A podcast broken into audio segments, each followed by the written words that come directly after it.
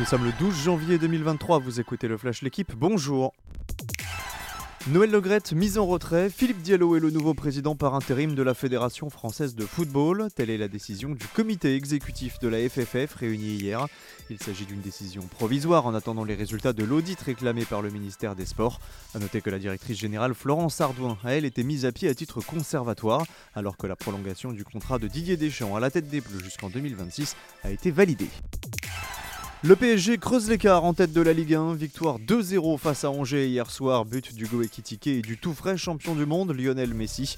Dans le même temps, Lens a concédé le nul de partout à Strasbourg et pointe maintenant à 6 points. Marseille reste 3 grâce à sa victoire 2-0 à 3, mais l'OM possède 5 points d'avance sur Rennes, le 4 battu 2-1 à Clermont. Les Bretons ont terminé la rencontre à 9 contre 11.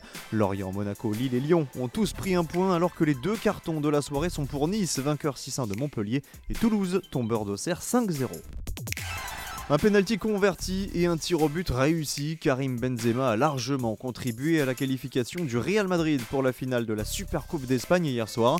Les merengues étaient à égalité un partout avec Valence à l'issue de la prolongation. Le but valencien est signé Lino. Ce soir, deuxième demi entre le Betis et le Barça, une rencontre à vivre sur l'équipe live à 20h.